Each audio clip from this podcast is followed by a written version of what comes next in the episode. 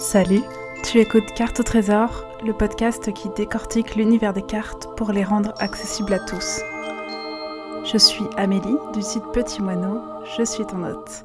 Je t'invite à la rencontre du tarot Rider White Smith et de l'univers fabuleux des cartes. On reprend ensemble les bases, pas à pas, pour t'approprier cet outil formidable de manière simple, fun, avec une pointe de pop culture et d'autres trucs geeks. Alors, let's go Hello à toi Aujourd'hui, en guise de tout premier épisode, j'avais envie de te parler de ma vision des cartes. Je fais partie de ces personnes que les cartes attirent depuis un sacré bout de temps. Je parle souvent de mon premier tarot, le tarot Musha. Et c'est effectivement celui que j'ai depuis le plus longtemps, avec lequel j'ai énormément travaillé et appris. Mon unique tarot en fait, même pendant bien des années. Mais car il y a un mais, euh, j'ai eu un autre jeu avant. Un jeu du genre de ceux qui te marquent un peu à vie. Pour te refaire rapidement l'historique, je l'avais découvert dans un placard chez mes grands-parents. Il devait appartenir à ma mère ou ma grand-mère, j'ai jamais su. C'est un jeu qui s'appelle le jeu de la beauté et du destin. C'est en réalité un jeu pas dingue que je vois totalement euh, avoir été vendu avec un magazine ce genre de choses. Le jeu en lui-même est ultra classique, en fait ça ressemble à un jeu de cartes de jeu de société. Euh, il a 32 cartes, donc des 6 jusqu'au roi. Par contre, les figures sont assez particulières. Euh, chacune est différente, donc scindée en son milieu comme les cartes traditionnelles. Euh, elle représente souvent une femme, parfois une femme et un homme, et c'est assez stylisé, le style est très particulier, un peu brouillon. Et donc ces cartes sont accompagnées d'une feuille à quatre pliée pour euh, réussir à rentrer dans le paquet. Euh, dans le paquet. Donc cette feuille, c'est ce qui sert de livret.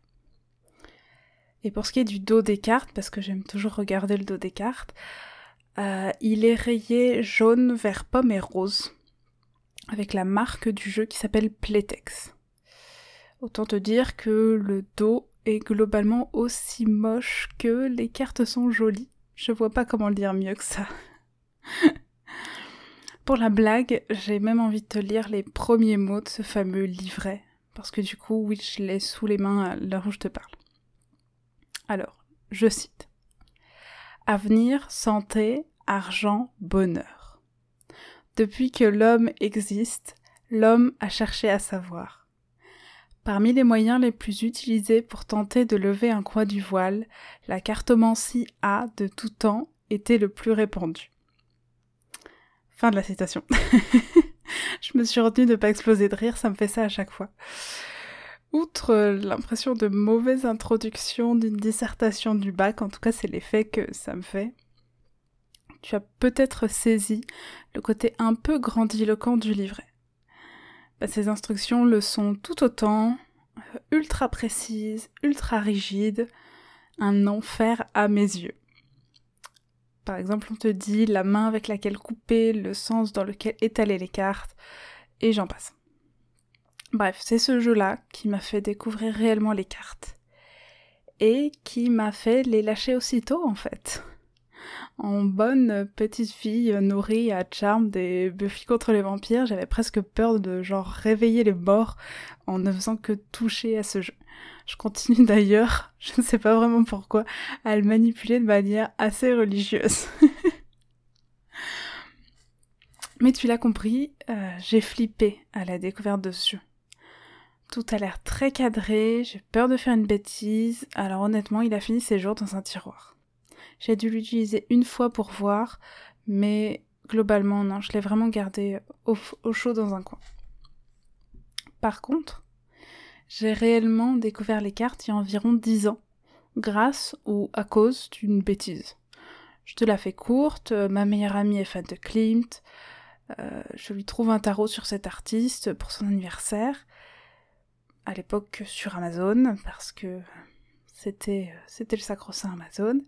J'en découvre d'autres d'ailleurs par la même occasion. Et je finis par craquer sur ce fameux tarot Musha.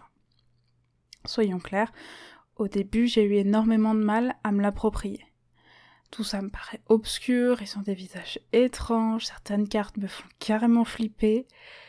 Du coup, j'y vais petit à petit, une carte à la fois. J'étudie les majeurs longtemps, les mineurs, suite après suite, carte après carte. Je comprends mieux, j'appréhende mieux.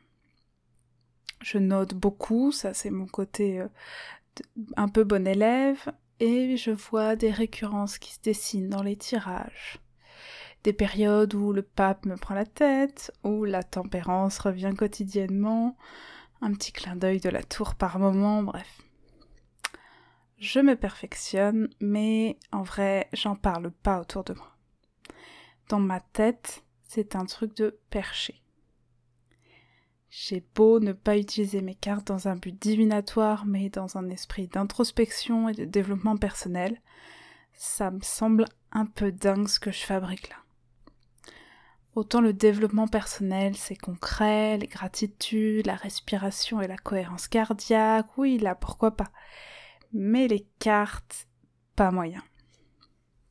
Et honnêtement, si on m'avait dit il y a encore quelques mois que je parlerais de tout ça publiquement, je crois que je me serais bien foutu de ma propre gueule. Si on m'avait dit que je proposerais des tirages à d'autres personnes, à distance, mais alors là, encore mieux, et mieux que j'envisageais de créer un podcast pour aider d'autres personnes là où j'ai pris des années à appréhender les cartes. Ok, l'énorme blague quoi. Bref, j'ai dû faire un gros travail sur moi pour pouvoir dire ouvertement dans la vraie vie je tire les cartes. et encore parce que je me sens encore obligée de préciser que c'est c'est pas dans un but divinatoire et que je ne suis pas Madame Irma. Bref, accepter qui je suis entièrement, c'est pas un boulot facile, mais mine de rien, il a été facilité finalement par les cartes elles-mêmes. C'est à mes yeux d'ailleurs ce qu'elles sont, ce à quoi elles servent. C'est en quelque sorte le petit coup de pied aux fesses dont on a parfois besoin pour creuser en nous un endroit qui est pas très agréable. C'est la loupe qui zoome sur la réponse qu'on a finalement déjà en nous. Et c'est exactement pour ça qu'à mes yeux, le monde entier devrait connaître le tarot. c'est parce que j'ai conscience que quand on arrive dans le monde des cartes, le tarot, ça fait flipper. On accumule plutôt les oracles en général, c'est plus simple, il y a un livret, ou mieux encore un mot-clé inscrit directement sur la carte, une phrase, quelque chose. Mais le tarot, c'est obscur, c'est des chiffres romains, certaines cartes font flipper totalement, et puis 78 cartes à apprendre, c'est chaud quand même, non? Eh ben oui. Si tu pars dans les profondeurs insondables du tarot. Mais pas besoin de ça en fait pour commencer à se tirer les cartes de tarot. Et c'est justement ce dont on va parler dans le podcast.